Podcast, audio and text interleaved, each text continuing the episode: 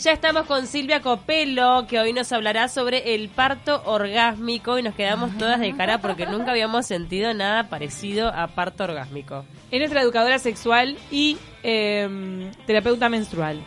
Bueno, si esto que diciendo nunca lo había sentido, bueno, ojalá capaz que algún día lo podés sentir, ¿no? No, Porque obvio. estamos tan adoctrinadas en ciertas cosas que, que, bueno, por más que tengamos la información... Bueno, eh, espera, ¿de qué se trata el parto bueno, orgásmico? ahí voy, ahí voy. Arranquemos del principio. Nos metemos de lleno en este tema, pero no te voy a dejar ir sin hablar de las series juveniles igual. ¿Cómo Solamente no? quiero Sí, yo te, yo, te- Porque yo te- siguen yo te llegando opino. mensajes. Yo te opino. El parto orgásmico. Bueno, el parto orgásmico, ¿de qué se trata? Justamente, primero voy a- voy- vamos a como a definirlo y después este, da- damos como una explicación, ¿no? A esto que parece tan increíble y lejano en realidad. Pero bueno, la gente no asocia una cosa con la otra. Exactamente, exactamente. La gente no asocia una cosa con la otra porque también hay una cosa, hay algo cultural en lo cual yo no puedo tener un orgasmo cuando estoy teniendo un hijo porque porque soy degenerada, pedófila o me, no puedo sentir placer eh, pariendo, ¿no? Entonces el parto orgásmico en realidad es, el, eh, hay muchas mujeres que han sentido un orgasmo Sí. cuando estaban pariendo, ¿no? En el momento que estaban pariendo sentían un orgasmo. Perfecto. ¿tá? Pero eso Eso cu- es- ¿Cuándo se empezó a descubrir? eh, eso, eso en realidad, hay, hay muchísimos estudios.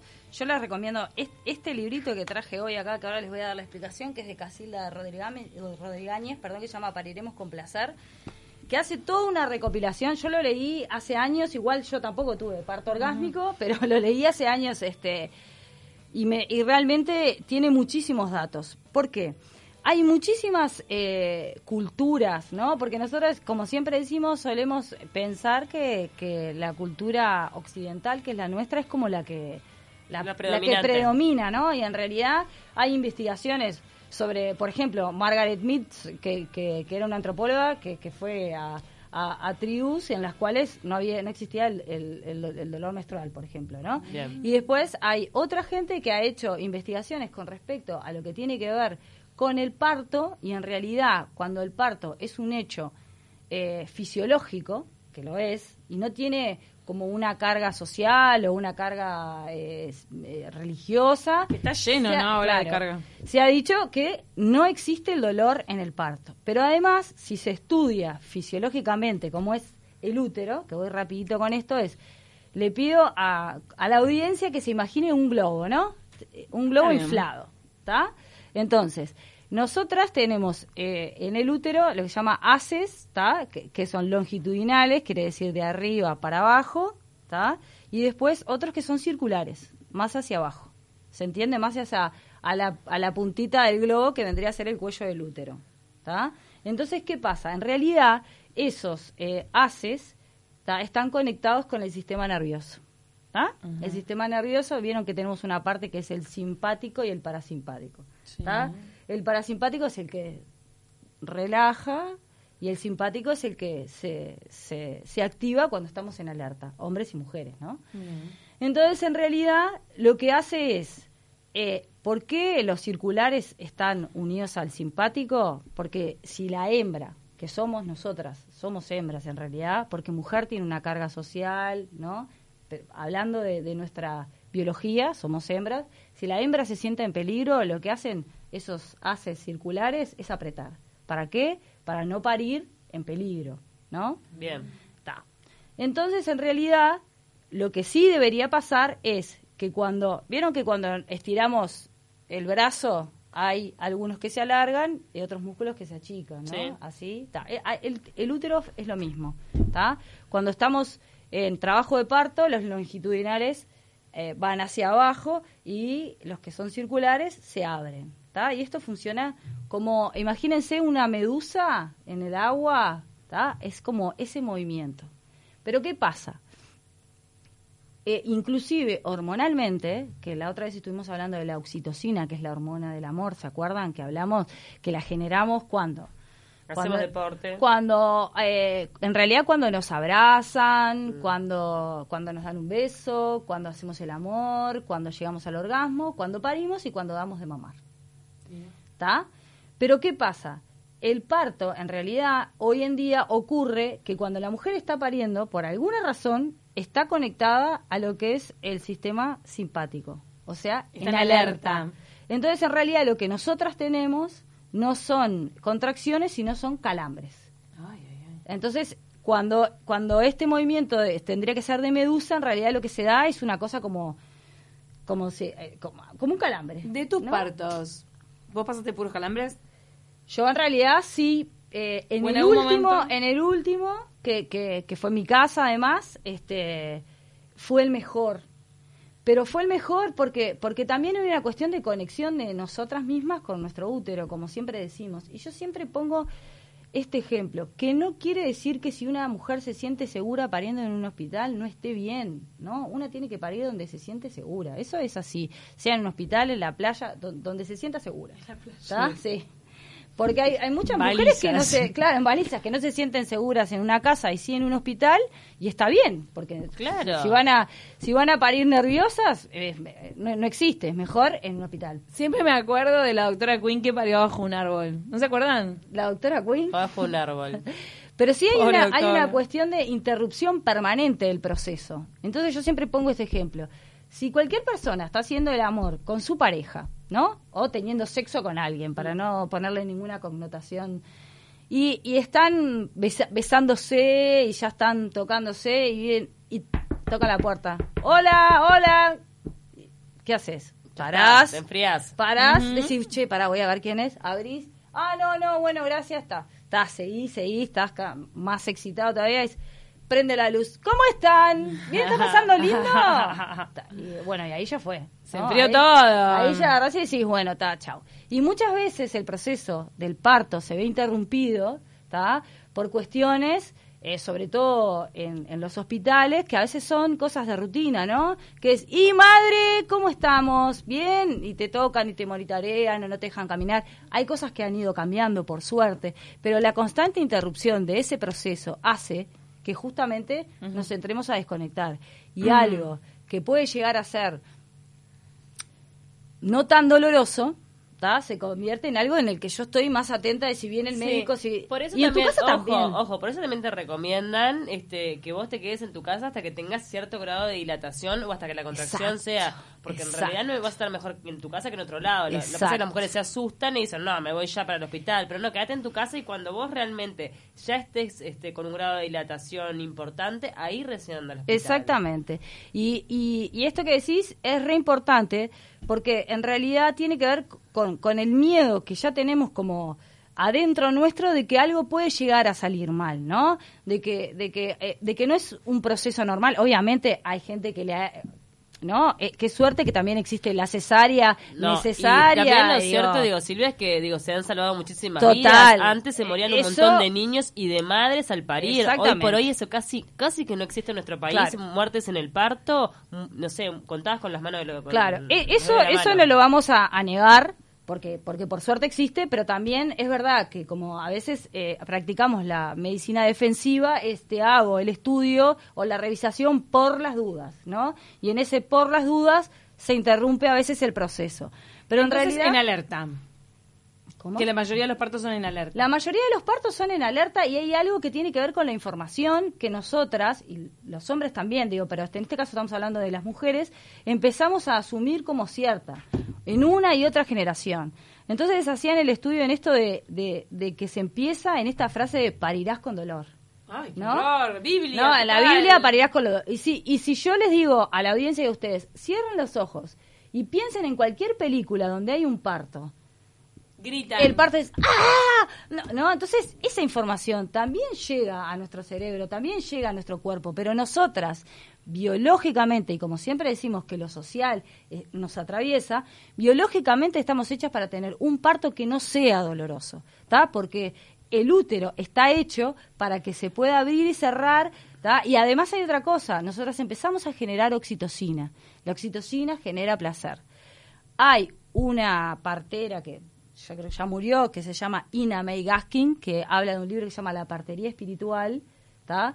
que habla de que si vos estás con tu pareja desnuda o sin estar desnuda, besándote, estimulando inclusive los pezones, porque los pezones generan oxitocina, y vos podés empezar a sentir esa oxitocina y un poco de placer, el parto va a ser casi sin dolor o mucho menos doloroso. El tema es que hay una mirada social en el cual tener un orgasmo cuando estás pariendo está mal visto. Lo mismo que cuando damos de mamar. Hay muchas mujeres que sienten excitación biológica, porque le estimulan los pezones y en los pezones generan oxitocina. Mm. Vieron que cuando nace un bebé lo primero que hacen es prendértelo a la teta para qué? Porque el útero se empieza a contraer, entonces se empieza a achicar, empieza a volver al lugar, empieza a alargar la sangre que tiene que alargar, entonces que el bebé se prenda a la teta de la madre es buenísimo.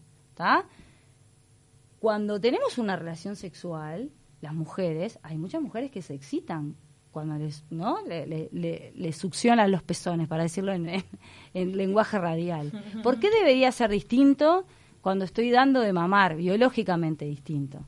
¿no? Hay muchas mujeres, que además eso está como todavía más tapado, que sienten placer cuando están dando de mamar, pero no quiere decir que se exciten con su bebé, ¿se entiende? Quiere decir que cuando cuando es una reacción física. Es una reacción física y el cuerpo reacciona a eso. Pero el parto orgánico también las puede agarrar de sorpresa. No tiene por qué ser provocado, como vos decís, por esa situación semi-íntima. Sí, no, y me quedé pensando en eso de, cómo se hace, porque realmente, digo, la gran mayoría de las mujeres eh, yo este, tuve cesárea y no, experimenté lo que es un parto en sí, pero las experiencias que conozco cercanas han sido siempre súper dolorosas, complicadas, difíciles. Yo conozco, bueno, por ejemplo, mi madre, ella dice que no se enteró, que, que conmigo y con mi hermano, por ejemplo, ella dice que estaba durmiendo, se despertó, tenía, se había roto la bolsa, llegó al hospital y parió. O sea, cero dolor. No tuvo placer, pero cero dolor con cualquiera de los dos. También conozco... Tengo eh, un caso, ¿verdad? Tengo un caso de tres hijos sin dolor. Casi. Wow. claro. Me, duele más eh, un dolor de varios que esto. Sí. Sí. ¿Y qué, piques tiró? No, no sé. Ya, está angelada esa persona, no sé. Lo que pasa que... Yo sufrí más, me sufrí más cuando me depilan que así me dijo. Sí. Que cuando ah. parí. Sí, sí, y, conozco varias mujeres, por ejemplo, eh, otro mito, ¿no? Conozco a una mujer de... es re envidiable, no todo el mundo te dice, no cuentes eso, qué horrible. pero no, pero está bueno, no, para mí... No, para mí es algo biológico en ese cuerpo, no sé, no A ver, en realidad lo que tenemos que ver es que, es que está buenísimo, porque si conocemos eh, situaciones que han sido así, es la comprobación de que en realidad eso puede suceder. ¿Por qué ahora pensamos que la mayoría de los partos, pensamos no, la mayoría de los partos duelen porque hay un mensaje que es inequívoco. Es, yo veo la televisión y las mujeres están gritando, voy al médico y, y, a veces se trata como si fuera una enfermedad, voy a parir en un lugar que no es de intimidad.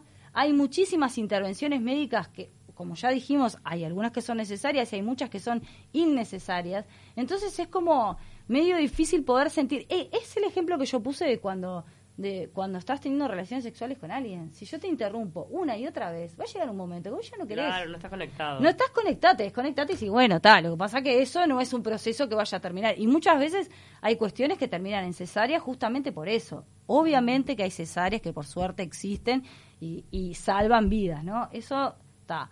Pero en este caso, y además, no sé si ustedes conocen a Master y Johnson, que son dos este son dos sexólogos, eh, matrimonio, que escribieron, bueno, muchísimos libros y que tenían en los 60 la posibilidad de investigar. Tenían una clínica, eran norteamericanos. Si tienen Popcorn, que es un que es como Netflix, ahí hay una serie que se llama Master y Johnson que habla habla de ellos. Oh. Este, y ellos se dedicaban a investigar, llegaban gente, hacían que tuvieran relaciones sexuales, le ponían electrodos, todo que parieran. Había había plata para hacer eso. Y bueno, y, y, y el y lo fisiológicamente el útero hace lo mismo cuando llega al orgasmo que cuando pare. Fisiológicamente. Y intervienen casi las mismas hormonas. Claro, lástima que digo que no todas las mujeres pueden acceder a eso. También lo cierto es que a veces hay como un poco de violencia obstétrica. Eso también tenemos que reconocerlo, así como también reconocemos que se salvan muchas vidas. Hay violencia eh, obstétrica, se hace este corte... ¿Del cordón? No, el de la vagina. Ah, sí, la episiotomía. La episiotomía a veces de forma hasta innecesaria. Totalmente. Y, y, este, y es complicado el tema. Digo, yo creo que estamos como en el camino en el donde estamos tenemos que ir, ir el camino del medio, donde se respete a la mujer, entender que la mujer se tiene que empoderar, que la mujer es la, es la que está atravesando ese momento y nadie sabe más que la propia mujer. Exactamente. Pero también tener la posibilidad de que intervenga la, la medicina si es necesario. ¿no? Claro, si es necesario es fundamental porque ha salvado vidas. Muchas veces no es necesario. Y sí también yo defiendo que, obviamente, para mí no hay como el parto en casa, pero también entiendo que si hay una mujer que se siente que no que no se va a sentir segura pariendo en su casa, tampoco tiene sentido que lo haga porque va a pasar mal. Hay un documental, bueno, esto del parto orgásmico, hay muchos documentales, ponen parto orgásmico en YouTube y van a salir varios documentales. Pero estaba eh, mirando la otra vez uno sobre parto en casa y este y la que la entrevistaba le decía, "¿Cómo qué valiente que sos, cómo te animás a parir en tu casa?" Y ella le dijo, "No, vos sos valiente que te animás a parir en una institución y te dejas hacer todo lo que te hacen." Entonces, por eso estoy con vos que, que vayamos a, a la parte media, ¿no? De que de que cuando es necesario, qué suerte porque ha salvado vidas, pero muchas veces cuando no es necesario puede llegar a generar complicaciones. Este, y bueno, nada, no sé si tengo que cerrar, pero redondeando Pero un poco la conclusión es, es- es Redondearlo. volver a la conexión con el útero. Exactamente. El- lo bueno es, yo puedo creer o no creer, ¿tá? Pero biológicamente es así. Nada más que lo social, ni nada menos, nos atraviesa de tal manera Sí. está. Pero si podemos empezar, como dijimos la otra vez lo del poliamor, si podemos empezar simplemente a pensar que es una posibilidad. Claro, Pero no hay y por qué no, sufrir. no, claro, no hay por qué sufrir. Una máxima no, de esta columna es exacto. no hay por qué sufrir. No, por sí qué coincido sufrir. con, e- sufrir. con eso de este, empoderarse un poco con las mujeres y digo y dejarse de tanto manual. A mí me pasó con, Exacto. con la lactancia, a mí me manual. regalaron fácil cinco libros, no te miento, de lactancia. Dije, yo no voy a leer ninguno. Esto es algo que se me va a tener que dar naturalmente porque ya está, no me importa nada, no leí nada y yo tuve una lactancia preciosa. Total, porque O sea, estamos hechas para eso. No, dije, no, yo voy a seguir mi instinto, ya está.